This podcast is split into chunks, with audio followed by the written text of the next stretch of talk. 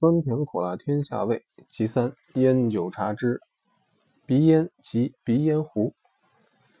拿全世界来说，烟的种类可是海了去了，像卷烟、雪茄、烟丝、板烟、旱烟、水烟、嚼烟，还有大家认为毒品的鸦片烟，芳香味爱的大麻烟。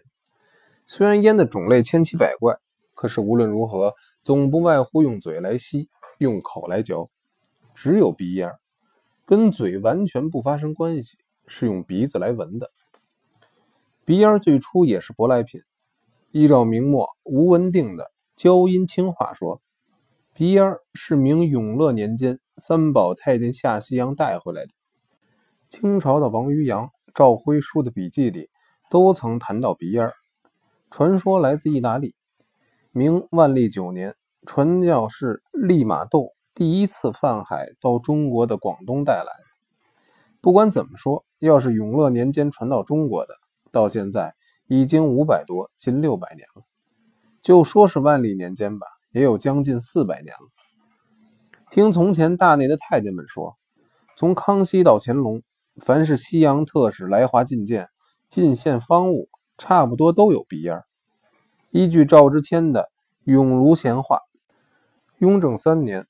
伯纳蒂多贡献方物，时有各色的玻璃鼻烟壶、喀什伦鼻烟罐、各宝鼻烟壶、素鼻烟壶、玛瑙鼻烟壶及鼻烟，有六十种之多。雍正六年，西洋博尔都噶尔国王若望遣使麦德勒共方物四十一种，有鼻烟。乾隆十七年，国王诺斯富。供方物二十八种，有赤金鼻烟盒、嘎什伦鼻烟盒、罗甸鼻烟盒、玛瑙鼻烟盒、绿石鼻烟盒及鼻烟。五十九年，外方陪臣若朝鲜、英吉利、法兰西、越南、聂罗、琉球诸国先后来朝者，皆赐玻璃鼻烟壶、瓷鼻壶及鼻烟。由以上几段记载来看，毫无疑问，鼻烟是从明末清初中外通商的时候就带来中国的。不管说它是聘礼也好，贡物也好，总而言之，到了乾隆年间，咱们不但自己会做鼻烟，而且也会烧制烟壶了。否则，以十全老人的好大自尊，绝不肯把外方的贡物再赐回外藩。笔者一九七三年曾到过泰国去观光。在泰国夏宫里的中国馆多宝阁上，就有两只烧料的鼻烟壶，旁边有卡片，用英文注明，是使臣到中国来报聘，清朝乾隆大皇帝回赠的礼品。可见当时拿鼻烟赐毁外藩是事实了。究竟闻鼻烟有什么好处呢？据说可以明目、避障、去疾、祛湿、调中助祛。宣郁导滞，对人体好处可大了。所以晚清时代闻鼻烟的风气，南北各地到处流行，尤其士大夫阶级，没有人怀里不揣个鼻烟壶的。笔者小的时候，有一位长亲病故，必须前往送殓。听说亡者遗体有臭，先祖母拿了一个玛瑙烟壶，让我揣在怀里，必要时嗅一鼻子，就能避疫除秽。这是笔者第一次闻鼻烟。鼻烟到中国叫施纳夫，大概是 snuff 的译音。雍正时代常拿来赏赐给王公贝勒、贴身侍卫，那时叫做蜡烟。后来因为这种烟是用鼻子闻的，才正式定名叫了鼻烟。以我见过的鼻烟来说，品质方面有飞烟、豆烟、蚂蚁屎、酸枣面四种。飞烟最好，用手一捻，比漠北的黄沙还细。要说密斯佛陀香粉细，但是还有点炙手。飞烟放在手上，简直毫无所觉。据说这种飞烟在意大利、西班牙最早也是宫廷御用的珍品，平常的庶民也闻不着的。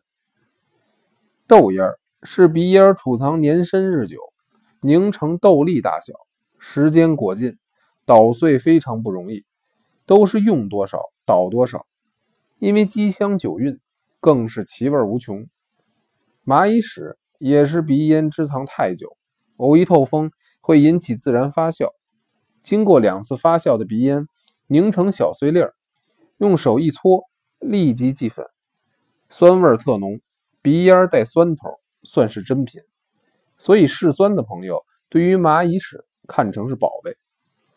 酸枣面也是封存太久，鼻烟掺杂了结成不规则形的大块。可是大块里头叠空累累，处处蜂窝，外尖内虚，所以一捻就容易成了细粉。这种鼻烟有绝不串脑开窍的特长。听鼻烟专家说，鼻烟的颜色以墨绿色的最为难得，内行人称之为神品。其次是孔雀绿、鸭头绿这类色泽的鼻烟，到了同治年间已经可遇而不可求了。再者。就是属深紫色了。这种深紫的鼻烟也是经过发酵的秀烟，其味香郁求雅，可以掏壁陈垢。至于酱紫的鼻烟，虽然陈熟老烟，可都是精研酒柔，万处回泽，都是烟中的极品。另外是红色鼻烟，红烟又分明红、暗红两种，明红取法意大利，暗红取法西班牙。在鼻烟中来说，娟瑞谈心，等闲时也舍不得拿出来一嗅。通常经常闻的，多一半是深黄、浅黄的两种。至于有一种暗绿的颜色，也往鼻子上抹的，一抹连鼻窝、上嘴唇都是绿油油的，那还有名堂，叫抹个绿蝴蝶，那就不属于鼻烟的范围，而是一种文药了。文药在当年是青皮流氓。看家护院、赶火车、拉骆驼的专用品，正经人没有拿它当鼻烟来闻的。闻烟专家把鼻烟的烟味分成六大类，是山、酸、落、豆、甜、咸。当然要细分，每一类又能分出多少样或浓或淡的名堂来。大家公认山头的顶好，酸头的也不错，落就是泛主焦了。胡巴子味儿，有人就偏偏爱这股子焦味儿。豆是一种清气味儿，因为鼻抑力特强，所以也有人喜爱。至于甜头的鼻烟那是初学乍练，开始闻鼻烟的雏闻的。有资格的鼻烟客，对于这种鼻烟是不屑一顾的。